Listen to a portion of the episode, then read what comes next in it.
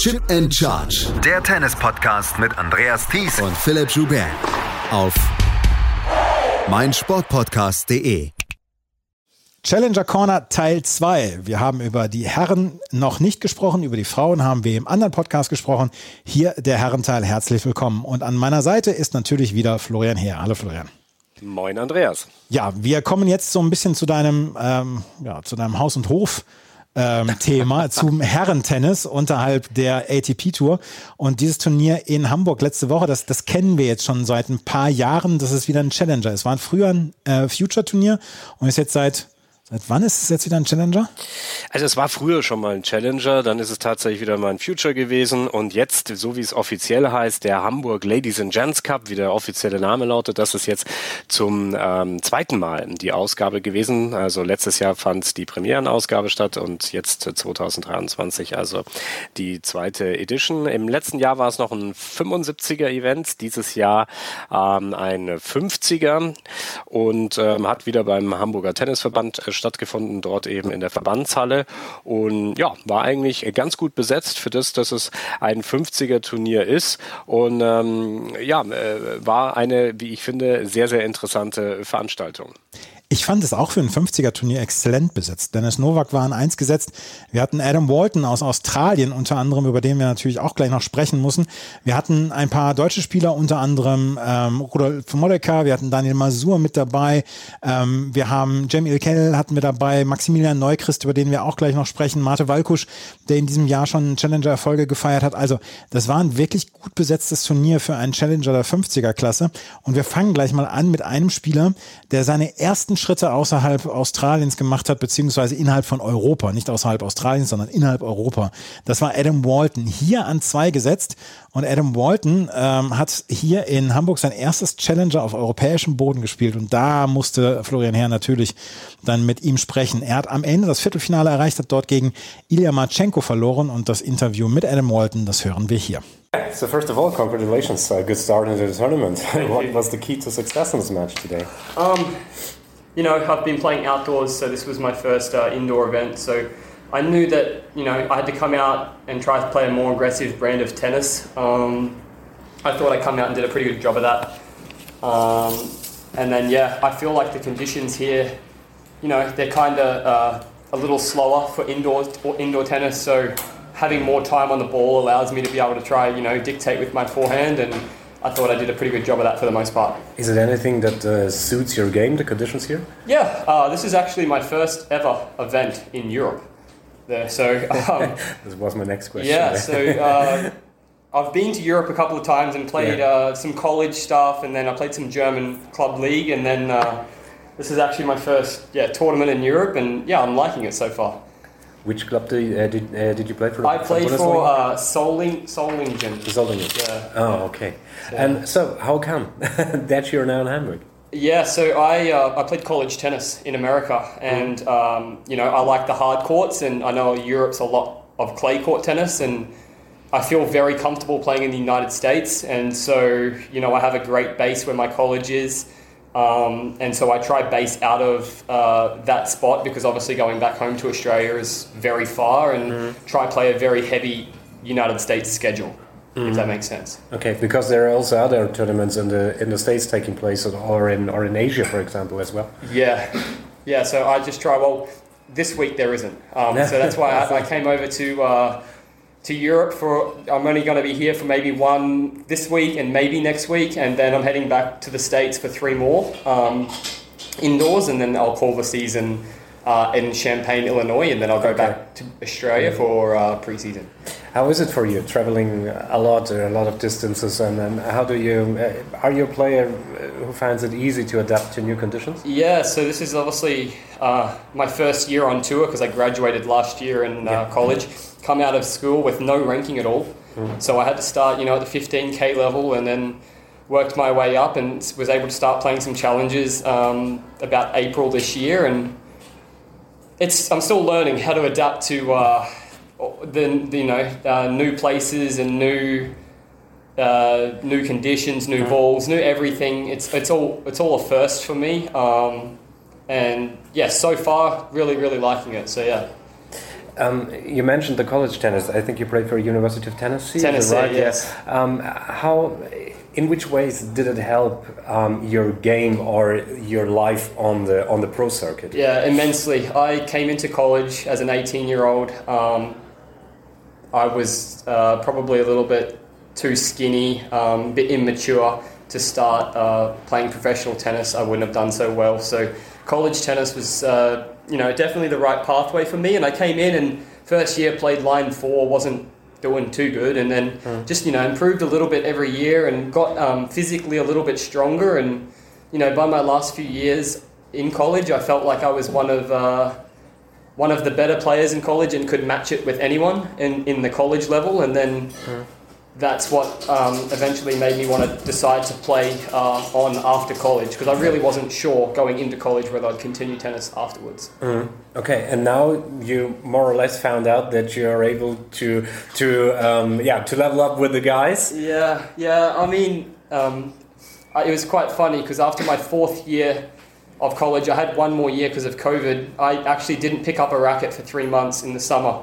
Um, and just um, did some coat, some ball feeding to little kids, and you know just went to the lake a lot and had a lot of fun because uh-huh. um, I wasn't you know enjoying my tennis, and then I uh, went back for my last year of college tennis and, and, and really played some good tennis. I think just that free aspect of not thinking too much about it really helped me, and then. Uh, yeah, the coach there was like, just give it a summer, just just play over the summer and see how you do. And I was actually won the second tournament I, played, so I was yeah. like, okay, there's something here. And ever since, I've just you know slowly built my rank, ranking up. Yeah.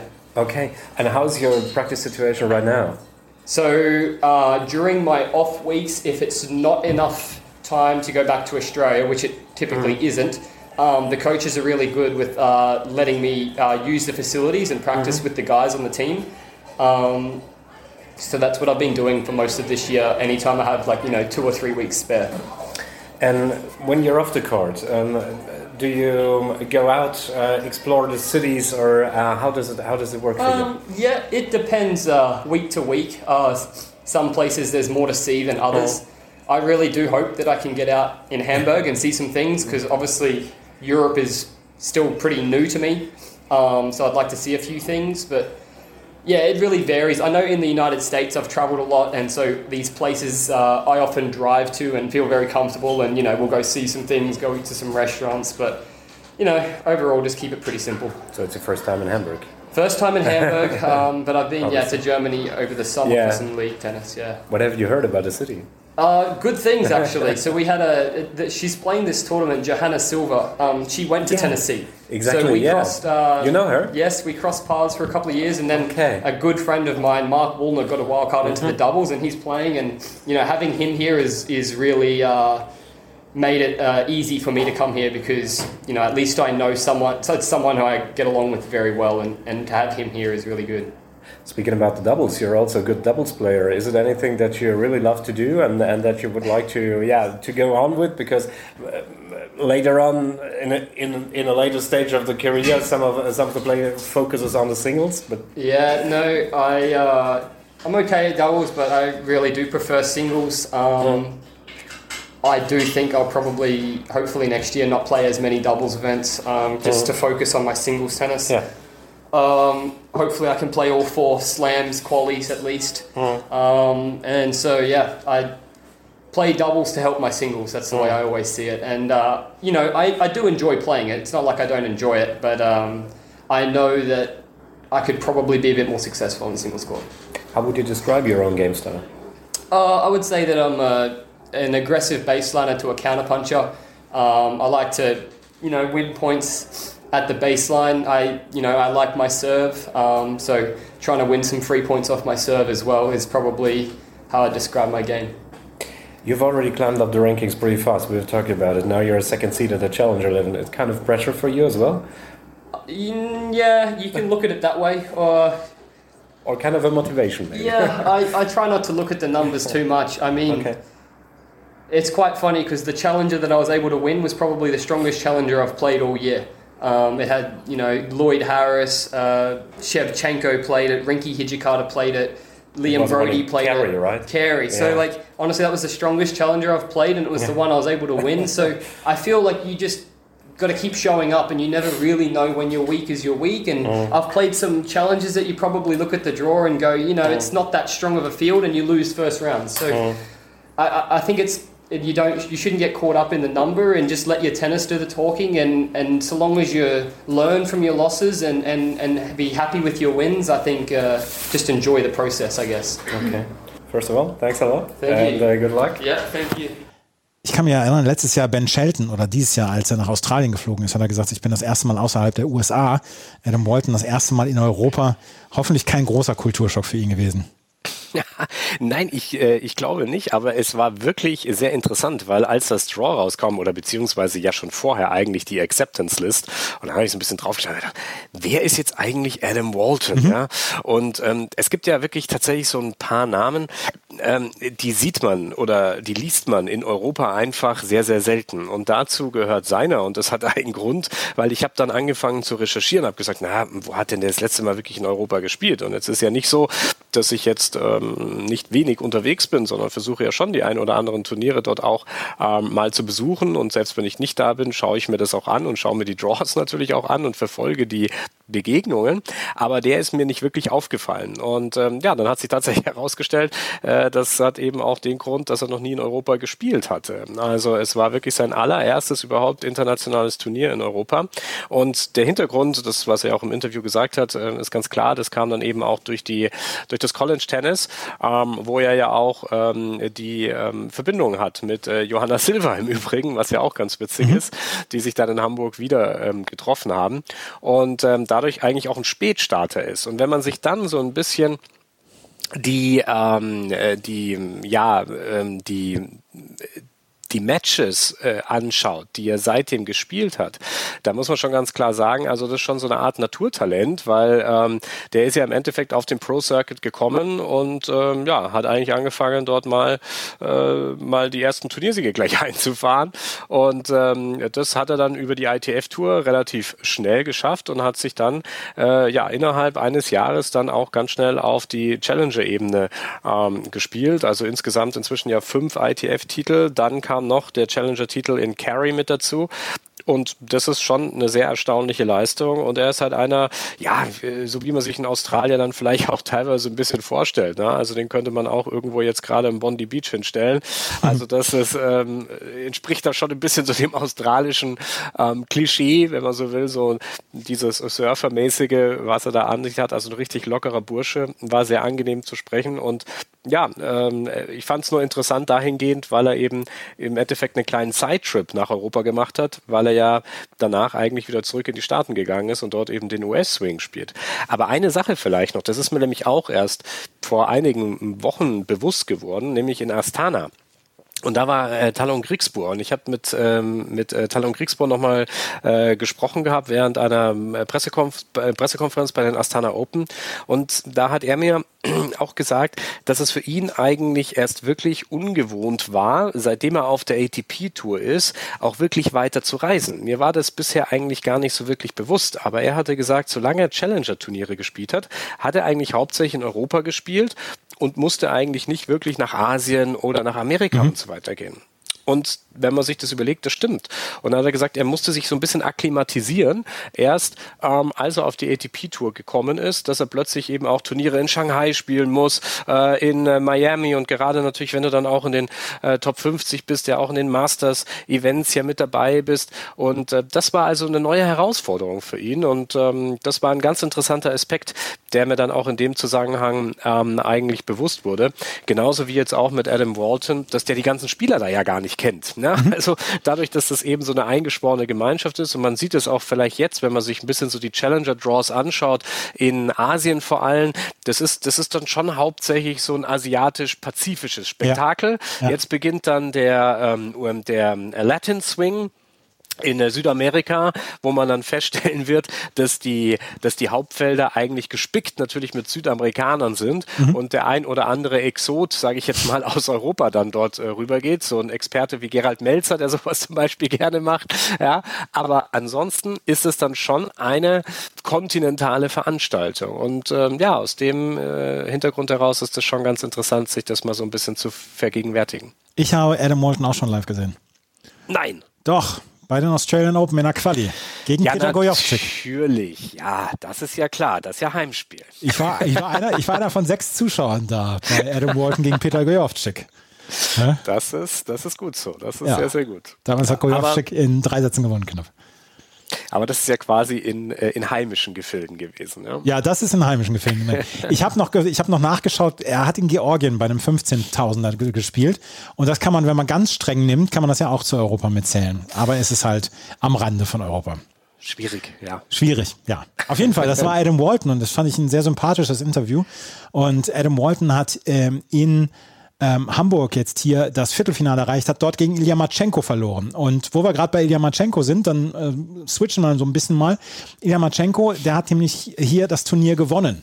Im Finale 6 zu 2, 6 zu 3 gegen Dennis Novak. Und nach dem Halbfinale ähm, hat Florian mit Ilya Matschenko gesprochen. Das Interview dauert ein bisschen länger, es sind acht, neun Minuten, aber ich finde, es ist sehr, sehr hörenswert, weil ähm, Ilya Matschenko ja durchaus einen eher nüchternen Blick im Moment auf die, auf die Tour hat insgesamt. Da hören wir jetzt mal rein.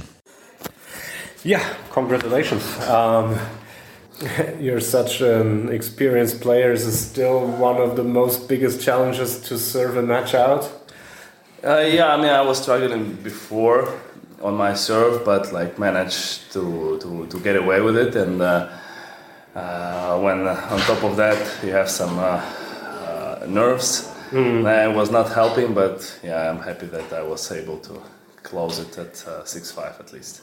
And now back in the Challenger final. Actually, well, it seems that you have another run this year. Well, yeah, I'm uh, playing. I'm playing good, uh, so it's uh, only on my body how, how many matches I can handle. Mm. So it's uh, it's you know it's getting more difficult and uh, difficult every every match.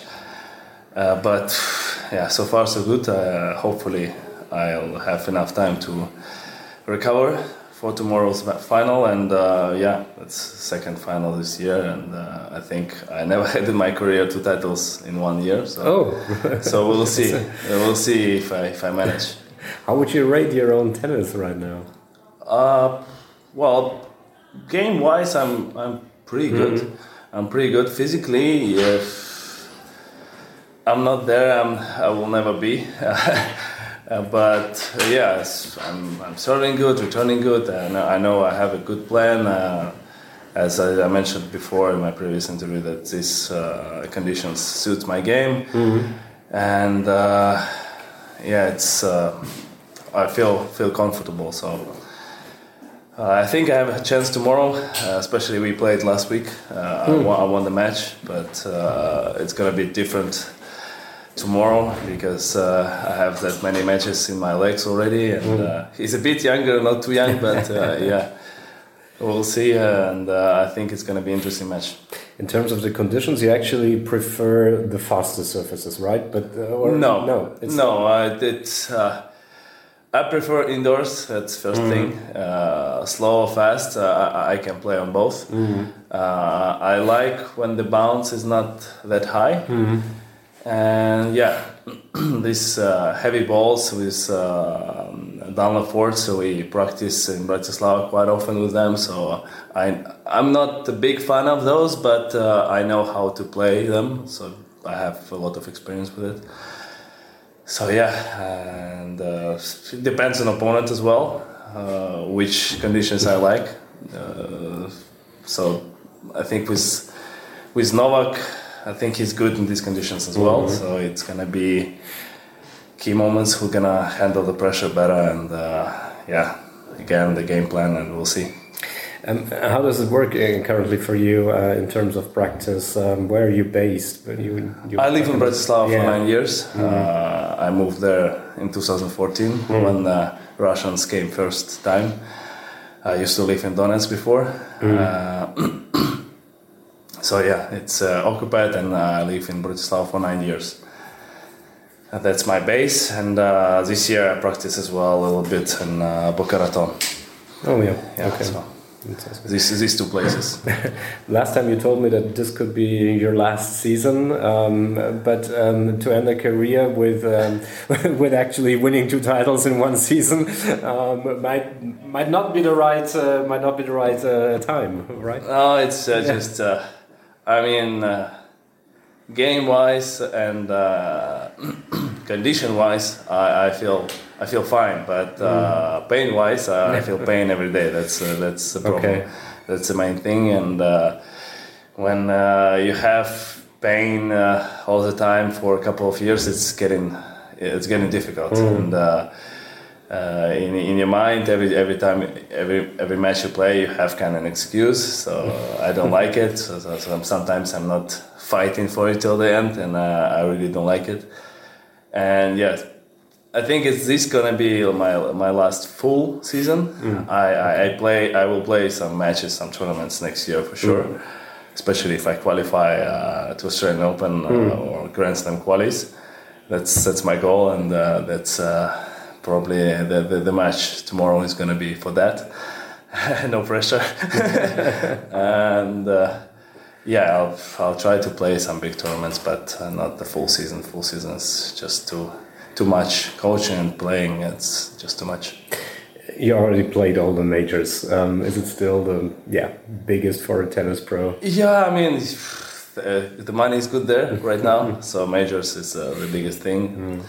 And if you do good, it's even better money. And then, uh, yeah, I feel I still can qualify and uh, to play Australian Open. I haven't played for a while Mm. It was always like I didn't have enough ranking, and mm. uh, last time I played, I was not really ready. I had uh, an injection to my knee. I went straight there, and uh, I could play, but was not at my best. So in Australia, one of my probably Australia is my favorite mm. uh, major, maybe even favorite tournament. So I, I, really hope to get there. What makes this major so special? The fans, the uh, the, the, organization, they do everything for players. Mm. You always feel welcome. Uh, they're really trying hard. They uh, the city is very nice. It's easygoing. The the Australians are so chill and uh, they kind of feels like they're happy people mm. and uh, yeah, I just uh, I just like it there, and they, they really.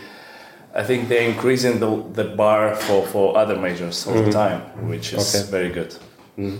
And what about the, um, the tournaments in Germany? You know all of them, and in particular the challenges. How would you rate um, the challenges in Germany compared to others around the world? I don't play that many in Germany, mm. to, to, be honest. Mm. I think Hamburg, Heilbronn. Heckenthal, right? Uh, I think you ah, yeah, yeah, yeah, those carp carpet. Yes.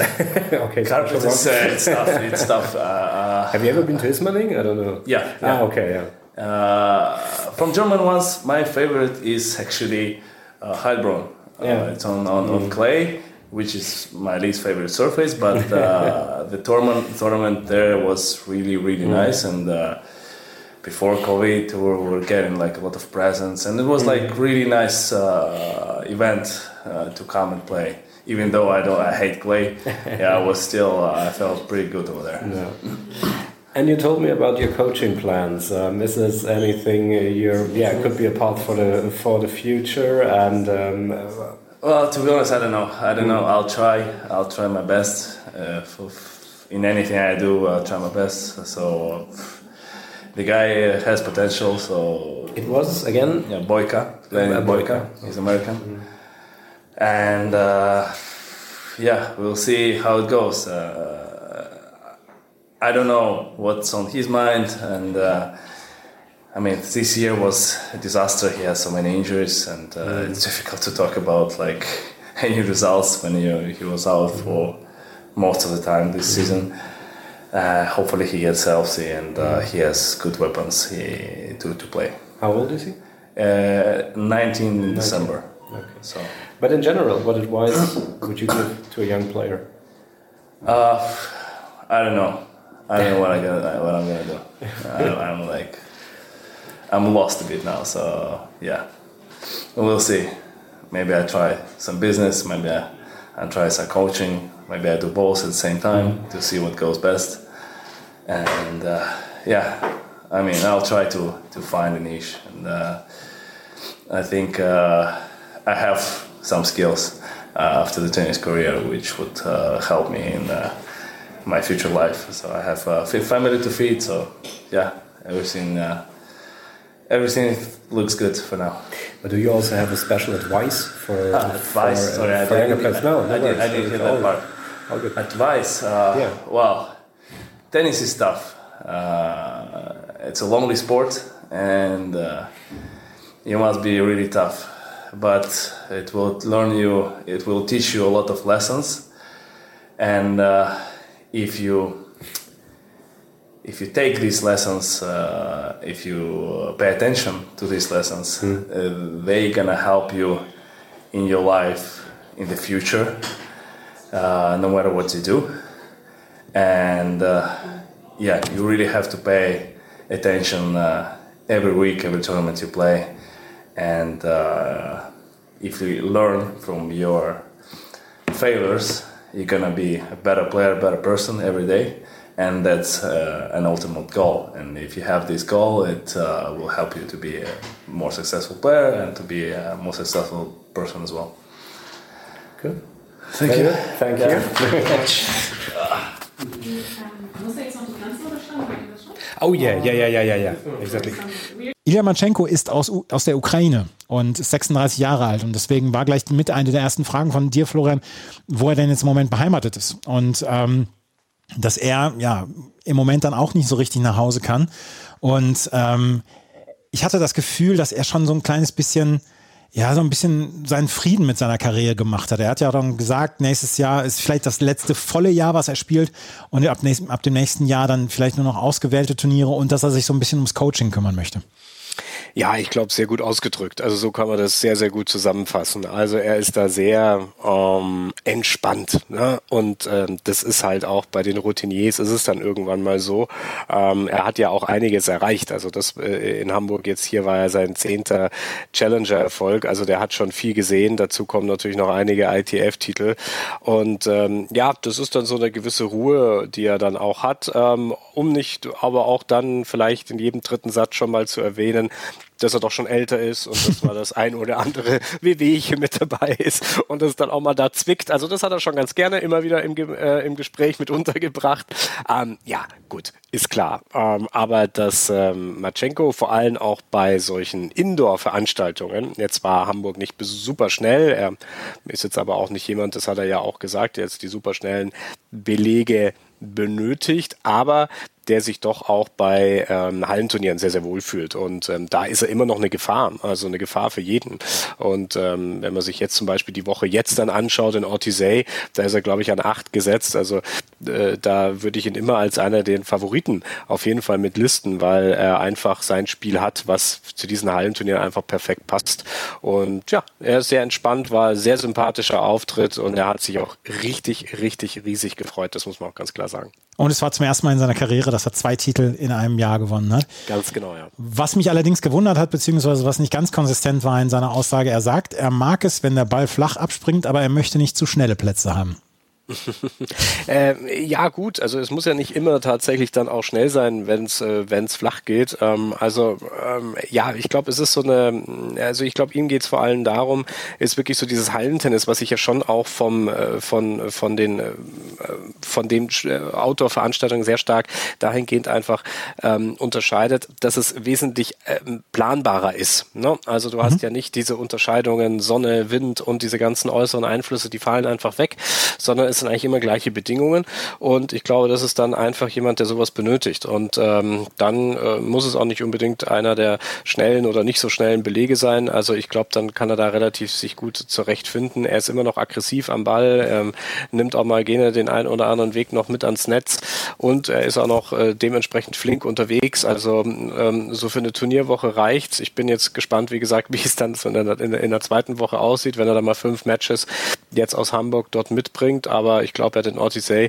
äh, zum Stand unseres, unserer Aufnahme die erste Runde auch schon wieder gewonnen. Also ja, äh, funktioniert ganz gut.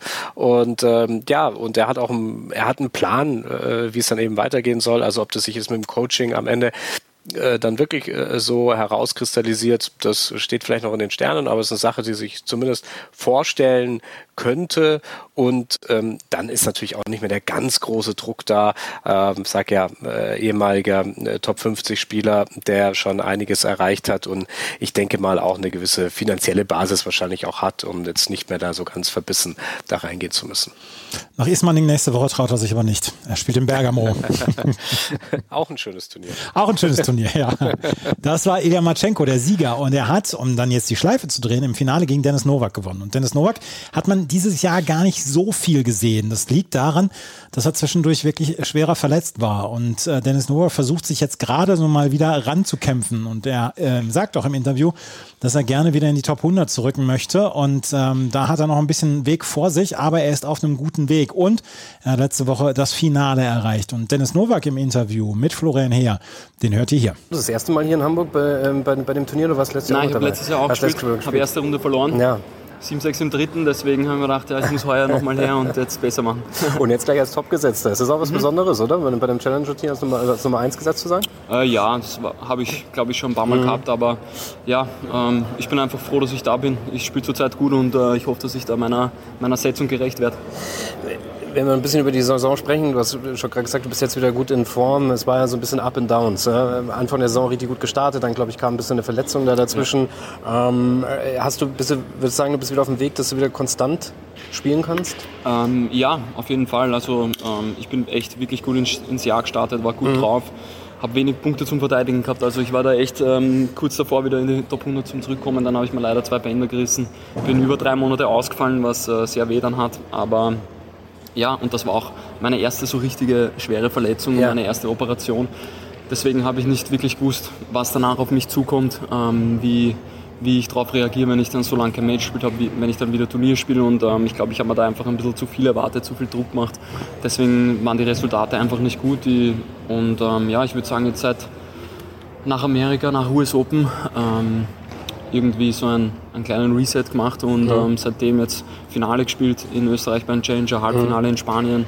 Also ich bin jetzt wieder gut drauf und ich glaube jetzt wieder am, am, richtigen Weg. Das Finale in Bad Waltersdorf, da will ich nicht in irgendwelchen Wunden äh, jetzt da wühlen, aber ähm, ich glaube, das hat schon noch gewurmt, oder? Wie ist es, wie ist es danach gegangen? Ja, auf jeden Fall. Also es war sehr enttäuscht natürlich, mhm. aber nichtsdestotrotz, ich war überglücklich über die Woche mhm. vor dem, wie ich gespielt habe. Ähm, ich meine, sicher, wenn man 6-1, 4-0 vorne ist, mhm dann, dann muss man die Partie irgendwie gewinnen, das ist klar. Und ähm, das will auch jeder Tennisspieler. Aber es passiert auch jedem Tennisspieler mal, dass er so einen Vorsprung verliert. Deswegen, ähm, ja, ähm, ich habe da nicht wirklich lang dran genagt, sondern ähm, gleich weitergemacht. Das war gut. Ich glaube, die Parole lautete ja so, zweistellig wieder zu werden im, äh, im Ranking. Ähm, wenn du jetzt so ein kleines Fazit ziehst, Mitte Oktober, wie würdest du es insgesamt betrachten? Ja, wegen der Verletzung weiß man natürlich nie, wie es genau weitergegangen wäre. Das hat mich schon, das hat mich jetzt schon ein halbes Jahr gekostet, was mir natürlich fehlt. Aber ja, ich versuche jetzt, jetzt einfach die restlichen Turniere, was ich noch habe, gut zum, zum Bestreiten und dann Anfang vom Jahr gut reinstarten, weil danach habe ich ja wirklich ähm, wenig Punkte zum Verteidigen mhm. und schauen, dass ich so viele Punkte wie möglich mache. Und das, ähm, mein Ziel sind auf jeden Fall, dass ich nächstes Jahr dann Paris, Wimbledon, dass ich da Hauptbewerb bin. Mhm. Wie sieht jetzt noch der weitere Fahrplan aus nach Hamburg? Ähm, ich spiele nächste Woche noch in Brest, mhm. dann in Bergamo, Helsinki die nächsten drei Wochen noch und dann ist die Saison für mich vorbei. Okay. Insgesamt hier, ähm, die, die Bedingungen, äh, ist nicht ganz so schnell, glaube ich, der Belag. Ist das etwas, was dir liegt? Ich finde das ein bisschen schneller als letztes Jahr. Also letztes okay. Jahr war extrem langsam, finde ich. Also mhm. Ich war überrascht vor dem Platz. Ähm, also die Bälle gehen ganz, also wenn man flach spielt, ganz gut weg. Mhm. Also ja, natürlich ist es jetzt nicht der schnellste Belag, aber ähm, ich komme ganz gut zurecht. Ja. Letzte Sache noch, ähm, ich meine, man weiß, du hast inzwischen zwei Kiddies, gern. Ähm, wie alt sind die nochmal? Zwei und eins. Äh, zwei und eins. Ähm, die sind wahrscheinlich auch die ein oder anderen Male mit dabei. Inwieweit hat sich jetzt so das Leben für dich auf der Tour auch dadurch verändert? Ich meine, das ist ja schon ein bisschen auch was anderes dann, oder? Ja, unglaublich. Also ähm, ich glaube, man lernt einfach anders mit Niederlagen umzugehen. Mhm.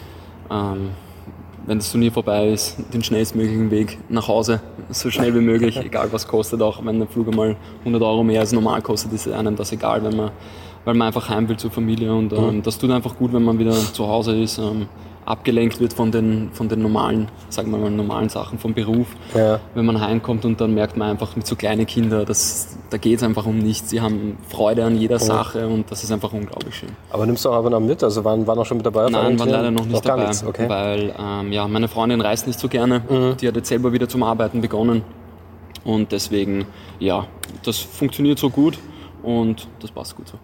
Ja, er hatte im August gespielt, aber dann vorher ähm, war er zwischen Februar und Mai war er verletzt und hat sich dann erst in Mauthausen wieder ähm, zurückgemeldet und hat dann ein relativ volles Schedule gespielt, hatte sich dann auch für ähm, Wimbledon qualifiziert, wo er in der ersten Runde gegen Milos Raonic ausgeschieden war und hat seitdem eigentlich immer gespielt. In Bad Waltersdorf hat er das Challenger-Finale gespielt, da hast du ihn drauf angesprochen, wo er 6-1, 4-1 geführt hatte und das noch mehr ja, verloren ja, hatte. Ja, ja, ja, ja, ja, ja, es ist, ähm, das ist, glaube ich, das ist, ähm, also das vergisst man auch nicht ganz so leicht dann, ne? Ja, aber er hat dann auch gesagt, gut, das äh, passiert. Ne? Also ähm, ich glaube, das hat ihn bestimmt ein, zwei Tage geärgert.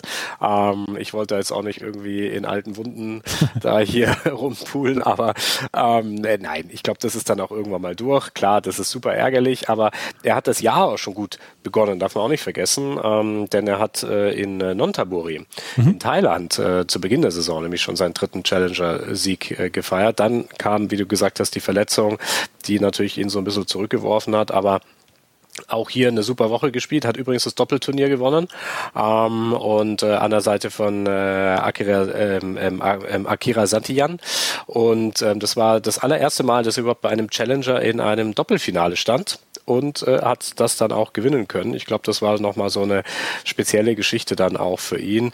Ja, mit dem Doppelschlag ist es dann nicht ganz gelungen im Finale, aber wie gesagt, da war halt ein Ilya Matschenko, der war wirklich on fire die Woche und ähm, die hatten die Woche vorher schon in Bratislava gegeneinander gespielt und auch dort hat Matschenko gegen Novak gewonnen gehabt, im Übrigen auch schon mal im Davis Cup. Also ähm, die, äh, das ist ein Spiel, mit dem Dennis Novak nicht wirklich zurechtkommt und äh, so gesehen ähm, war das dann jetzt auch keine Überraschung, dass er dann im Finale unterlegen ist. In dieser Woche hat er in der ersten Runde gegen in Brest verloren gegen Arthur Cazot. Also die Woche, diese Woche Spielwoche ist für Dennis Novak dann auch schon wieder beendet, aber er ist auf gutem Weg wieder zurück dann Richtung Top 100. Er war schon aus dem Top 200 rausgefallen und hatte dann das Turnier in Bad Waltersdorf im Finale dann abgeschlossen. Und über einen Spieler müssen wir jetzt noch am Ende sprechen. Und das ist Maximilian Neuchrist. Wenn man über das österreichische Tennis in diesem Jahr gesprochen hat, hat man viel über Dominik Thiem gesprochen. Allerdings auch sehr viel über Sebastian Ofner, der ein wirklich ein richtig gutes Jahr hat. Über Maximilian Neuchrist nicht so ganz, obwohl der eigentlich so ein bisschen ja, das beste Jahr seiner Karriere dann bislang genießt. Jetzt ist er wieder aus den Top 200 rausgefallen, aber er war im April schon mal unter den Top 200. Und Maximilian Neuchrist, der war auch in diesem Turnier in ähm, Hamburg dabei und hat hier das Viertelfinale erreicht. Nein, er hat die zweite Runde erreicht. Zweite Runde zweite hat er Runde. erreicht, genau. Er hatte gegen Tristan Lamasin dann verloren. Und mit Maximilian Neuchrist, auch da gibt es jetzt ein kleines, längeres Interview mit Florian Heer. Da hören wir dann jetzt mal rein. Die Bedingungen hier, wie liegen die dir? Also, ich muss ehrlich gestehen, ich habe das Turnier schon einmal gespielt. Ich glaube, in der First Edition vor fünf oder sechs mhm. Jahren. Also deutlich vor Turnier. Nein, nein, Challenger damals. Ah, ah, ah, das, das, das, das ist Challenger noch. Mhm. Und ähm, da kann ich mich erinnern, extrem langsam. Mhm. Und jetzt sind die Bedingungen auch nicht rasend schnell, aber ich muss sagen, das ist, mittlerweile fühlen sie sich so langsam intermediate an und sind angenehm und fair zum Spielen. Also es ist jetzt nicht so, dass es komplett langsam ist, aber es ist, es ist auch nicht schnell. Also es ist, finde ich, mhm. Mit neun Bällen kann man als Angreifer und Aufschläger gut punkten. Natürlich, wenn die Bälle ein bisschen leichter sind, muss man fest ackern auf dem Platz. Aber mhm. es ist, ja, die Plätze sind gut, Bedingungen sind super. Also, wer da war, ja, normalerweise als Österreicher könnte man schon was finden zum Klagen, aber es ist wenig da. das ist gut. Ähm, wie, äh, überhaupt äh, bist du jemand, der sich da relativ schnell an neue Bedingungen anpasst, auch wenn es dann eben hier zwischen Belagwechsel und sowas geht? Also äh, vorweg, also, also schnell anpassen ist nicht meine Stärke. Mhm. Also das, deswegen ist für mich speziell immer gut seine erste Runde letzte Woche in Malaga draußen gespielt. Mhm. Und hatte kein Match dann in der Halle. Ich bin hergekommen, gut, ich habe mich vom Training her so gut es geht vorbereitet, aber es ist halt dann trotzdem. Letzte Woche bei 30 Grad im Freien gespielt und Wind. Ja.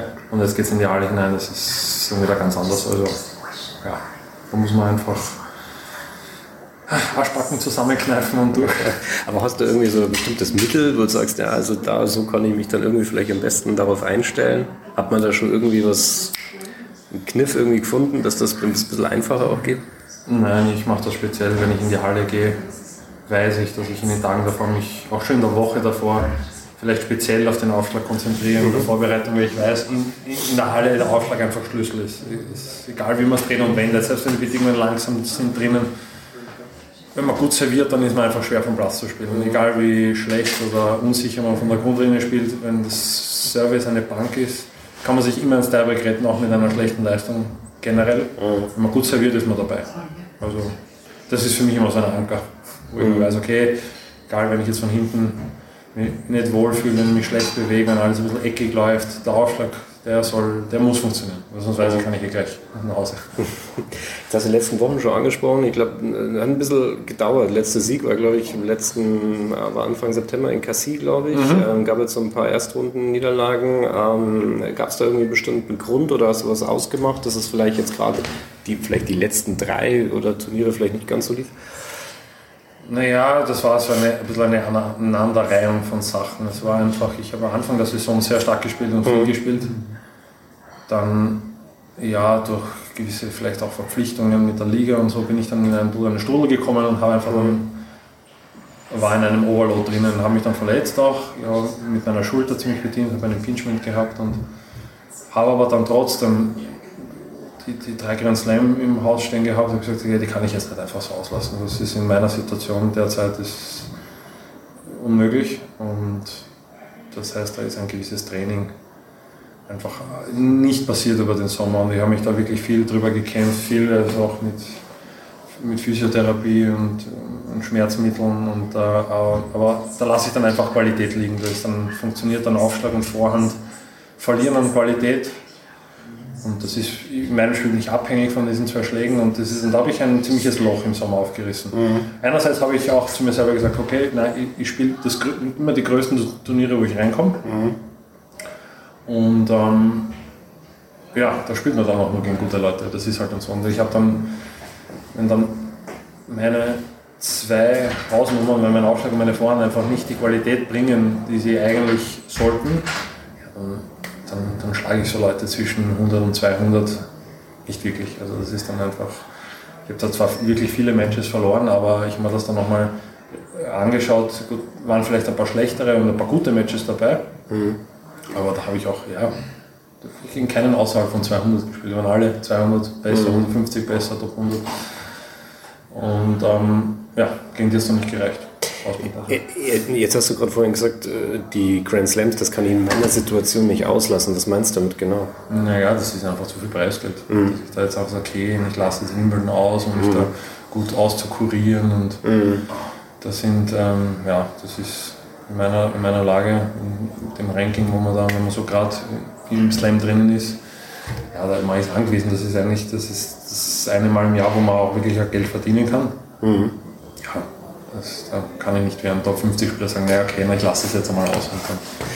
Ist vielleicht auch ein Grund für die ganzen Ligaspiele, oder? Ich habe geschaut, du spielst Schweiz, glaube ich, Österreich. Ich spiele in fünf Ländern. Ja, ich wollte gerade sagen, also ich meine, das ist auch ein finanzieller Aspekt, oder? Ja, sicher. Es ist immer die, die Commitments, die gibt man Anfang der Saison oder oft schon in der Saison mhm. davor.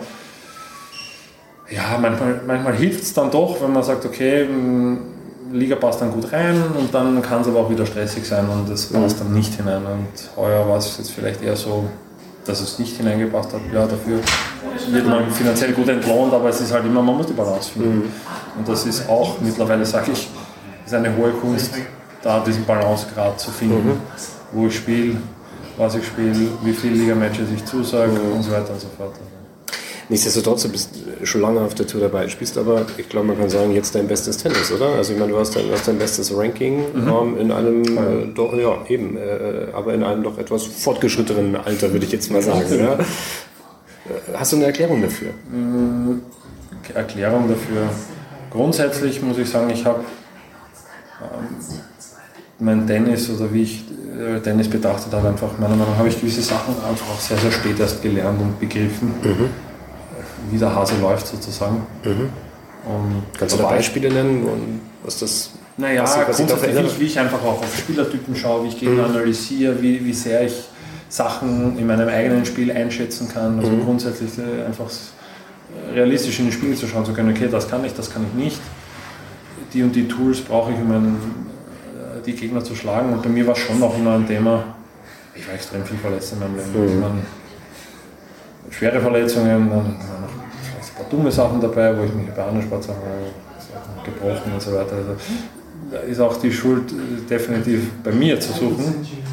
Und da war aber immer. Was war da zum Beispiel dabei? Also Skifahren oder irgend sowas? Oder was war da dabei, wo du sagst, du hast die mal Skifahren habe ich mich nie verletzt, Na? aber ja, ich habe Fußball verletzt. Okay. Ich, äh, einen Trainingsdoppel habe ich mir da auf der Schlaghand den Finger mhm. gebrochen. Mit meinem Partner zusammen in einem unnötigen Missgeschick. Also, war nicht einmal, nicht, einmal, nicht, nicht einmal ein Match, sondern war ein Sparring, ein Training. Okay. Und ja, dann habe ich 2018, und da habe ich dann so einen guten Aufschwung gehabt, habe das erste Mal Grand Slam gespielt und dann habe ich mir die Achillessehne eingerissen. Und das war so ein bisschen, ja, das sehr, sehr einschneidend. Okay. Weil das macht einen von heute auf morgen einfach zum, zum Rentner. Kann man nichts mehr machen. Weil normalerweise, ich habe Sachen, Verletzungen gehabt, da kann man immer ein bisschen, wenn man einen Gips auf der Hand hat, kann man immer noch Fußball spielen, gehen, laufen, Radfahren. Dann, wenn die Achillessehne kaputt ist, ist Schicht im Schacht. Da geht man. Wird, ich sage, wird man von heute auf morgen zum Rentner. Und jetzt würdest du aber sagen, ist soweit alles wieder in Ordnung? Fühlst dich körperlich? Ja, fit? also ich fühle mich fit. Natürlich ist es gelungen, wenn ich sage, ich, mhm. ich hätte nicht irgendwelche Probleme. Also, mhm. Ja, bei einem gewissen Alter, glaube ich, zwickt es und tut es überall weh, jeden Tag. Aber ja, man lernt damit umzugehen und das mhm. ist auch Part vom Beruf. Das ist ein Teil vom Beruf und da muss man leben, damit muss man umgehen, umgehen lernen und trotzdem, man hört ja nie auf, über sich selbst zu lernen, egal wie alt man ist. Teil vom Tennisberuf ist irgendwie auch, dass man viele Turniere nicht mit einem Sieg beendet, sondern mit einer Niederlage beendet. Ähm, ist es etwas, äh, was du auch in der Zeit gelernt hast, irgendwie mit umzugehen? Ich habe mal geschaut, das letzte Titel war jetzt 2018. Ja? Mhm. Ähm, ist, das überhaupt so, ist einem das so bewusst oder, oder, oder wie, ist, wie, wie ist sowas? Ja, ja. Es ist nicht so, dass ich mein, ja natürlich, es wäre jetzt jeder Tennisprofi ab 25 aufwärts, der hat dann einfach schon in seinem Leben genügend Matches verloren. Und ja, die Kunst dabei ist einfach wieder in der nächsten Woche bissig zu sein mhm. diesen Siegeswillen auf den, auf den Platz zu bringen. Weil, mhm. wie gesagt, verlieren darf, sollte nicht zur Gewohnheit werden, es sollte eigentlich einen immer einen anspornen. Mhm. Das tut es nach wie vor bei mir. Also sonst, wie gesagt, sonst hätte ich schon genügend Gelegenheiten gehabt, den Hut drauf zu hauen. Aber wie gesagt, Niederlagen sollten einen aufbauen und man muss halt ja, Augen zu, aufstehen und weiter. Und wieder diesen, dieses, diese, diese Bissigkeit auf den Platz mhm. bringen, das ist ganz wichtig. Du hast bei ein paar, sage ich mal, etwas exotischeren Turnieren ja auch teilgenommen und auch schon gewonnen. Also Nigeria ist dann dabei, Kuwait mhm. und sowas. Gab es da irgendwo auch mal ganz besondere Erlebnisse, wo du sagst, da kann ich mich auch noch daran erinnern, äh, die jetzt so ein bisschen außergewöhnlich waren? Mm, grundsätzlich, ähm, jetzt wenn du Nigeria und Kuwait ansprichst, nicht unbedingt. Ich meine, ich muss, für Nigeria muss ich, muss, ich, muss ich sagen, dass das Turnier dort sehr, sehr gut war. Mhm. Das war in Abuja, das war in Lagos. Lagos ist chaotisch, da waren, da waren auch einmal auch Futures, mhm. da haben mir andere Leute erzählt, das war Katastrophe. Mhm. In Abuja, wie gesagt, das war absolut in Ordnung. Also, auch jetzt von der Hygiene und Sauberkeit her, mhm. das war alles in Ordnung. Also gibt es viel, ich habe das Challenger in Indien gespielt mhm. und da war ich, war ich heuer in der Notaufnahme, weil ich so marot war. Also, äh, was war passiert? Ja, also Lebensmittelvergiftung und ja, alles. Okay. Und also, wie gesagt, ich hab, war flat, ich bin im Spital gewesen. Oh Gottes Willen. Mhm. Und das war jetzt in, also das hundertmal schlechter als Nigeria, das kann man mhm. nicht vergleichen. Und in Indien werden ATPs und, und Challenger gespielt und das ist mhm. einfach ja, darum kann ich jetzt so eigentlich nur Positives darüber berichten und ähm, es war auf alle Fälle eine Reise wert. Und wie gesagt, es ist natürlich jetzt die Raster, dass das Starterfeld ist jetzt nicht ganz so dicht. Ja. Aber nichtsdestotrotz, es ändert nichts, dass du ab, dem, ab der zweiten Runde bzw. wenn du gesetzt bist, ja, die, die ersten, sagen wir mal so, die ersten zwölf vom Turnier, von der Liste, die sind stark wie überall. Irgendwie musst du dich so oder so durchsetzen, weil es ist dann auf solchen Turnieren generell im Tennis ist es überhaupt so, die Punkte kommen erst ab Semifinale aufwärts, egal ob du das jetzt Challenger betrachtest, ATP, oh. Tour Level Grand Slams, diese Punkte geht, die Punktekurve geht exponentiell nach oben und letztendlich gut, muss man sich dann sowieso im Laufe des Turniers immer gegen gute Leute durchsetzen. Ja, es ist, sage ich jetzt mal, wenn man mal eine leichte erste Runde hat, ja, das bringt einem letztendlich nichts. Ja, man kann sich vielleicht gut akklimatisieren, das hilft, ja, aber sportlich macht es keinen Unterschied. Ob du jetzt, sage ich mal, bei einem Turnier eine, eine gute erste Runde taftig durchsetzt, unterm Strich ist es ein ATP-Punkt im Future und fertig. Beim oh. Challenger, was weiß ich, hier beim kleinen 4 oder 5 und beim größeren zwischen 9 oh. und 10. Also. Mhm. Jetzt hast du dieses Jahr, glaube ich, zum ersten Mal drei, du hast drei Grand Slams gespielt, glaube ich, Quali, oder? Ähm, das, ist das schon nochmal auch jetzt die Zielsetzung, dass man sagt, okay, ähm, im nächsten Jahr dann auch das Quartett irgendwie nochmal voll zu machen und vor allem auch einmal ins, ins Hauptfeld zu kommen? Oder wie, sind, wie sehen die Zielsetzungen allgemein aus? Ja, jetzt muss ich mal die Zielsetzung noch überlegen, weil ich noch einiges an Punkte zu verteidigen habe. Und Australien für mich ja. jetzt echt schwierig zu erreichen. Es ja. ist nicht unmöglich, aber ich muss schon noch, ja. dann noch einige gute, gute Ergebnisse bringen in meinen letzten 5, 6 Turnieren, wenn es überhaupt so viele sind. Und ähm, ja, als Tennisspieler sollte, also wenn man Profi ist, muss immer das Ziel sein, dass du dort reinkommst. Mhm. Weil bei den, bei den Grand Slam Qualis spielst du ja letztendlich auch gegen dieselben Leute wie im Challenger-Turnier. Mhm. Natürlich hast du ein paar Leute, die sind ein bisschen besser drauf, mhm. die haben, sind halt gerade gut in Form, andere ein bisschen weniger. Aber ja, es ist, ist, kein Geheimnis, dass dort das große Geld zu Hause ist und wenn man als Profi muss man halt auch irgendwo schauen, dass man sein Geld verdient und davon leben kann. Und wenn man halt dort drinnen ist, ist das so unvergleichlich viel leichter.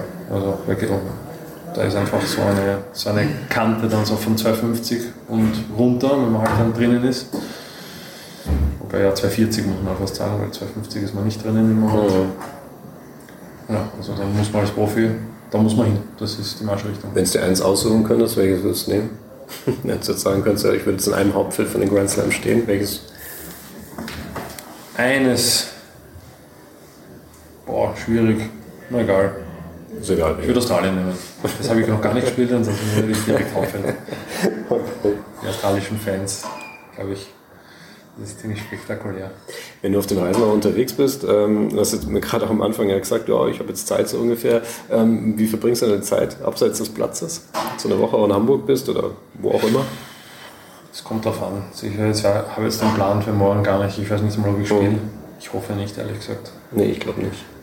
Ähm, ja, normalerweise bemühe ich jetzt mich mittlerweile schon, dass ich mir ein paar Sachen anschaue. Mhm. Speziell achte ich drauf, auch auf lokale Sachen, was ist speziell in der Gegend, das ist nicht so Sachen, was ich vielleicht mitnehmen kann, was es wirklich nur hier gibt. Mhm. Weil es ist halt, es ist schon ein Privileg als Leistungssportler, muss mhm. man sagen. Ich, meine, ich habe viele Freunde und meine Freundin auch, die sind im normalen Arbeitsleben und die haben auch, die sagen mir alle, ja, Max, spiel, bis dir der, bis dir der Fuß abfällt. Das ist, du, du tust etwas, was du liebst. Du kannst damit dein Geld verdienen auch noch halbwegs und wirklich tust, solange du kannst. Und das ist ein Riesenprivileg und ist, wenn man das, diese Ansicht ein bisschen in den Kopf kriegt, das, das dann leichter auch für und dann genießt man es auch viel mehr. Okay. Gibt es dann auch für Hamburg irgendeinen Ziel, dass man sich hier vielleicht. Nein, aber Hamburg kenne ich schon ganz gut. Kennst du, ich kennst wahrscheinlich schon Ich habe früher Winterliga hier gespielt, ah, okay. TTK Sachsenwald. Okay. ja, da war ich schon öfter. Auch in Hamburg und ich war auch schon in Hast du so bestimmte Lieblingsecken? Alexander Jonscha, so diese. Ja, Jonscha, der Spezialist. Ja. tippen, tippen. und ähm, na, also ich, gut, die Gegend dort um die Alster herum, der Alsterhafen, das ist halt schon bekannt und schön und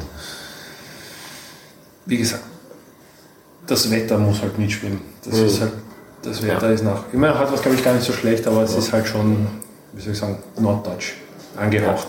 Ja. Und das ist halt, speziell ich, im Moment, vielleicht muss ich mich dann auch ein bisschen umrüsten, ich habe kaum warmes Gewand, weil ich bin jetzt aus Spanien gekommen. ich hatte eigentlich geplant, zuerst äh, nach Hause zu kommen und dann erst hierher. Ja, also für mich ist im Moment Camping. Du bist direkt aus Malaga gekommen. Ja, ich bin direkt. direkt. Viel Erfolg.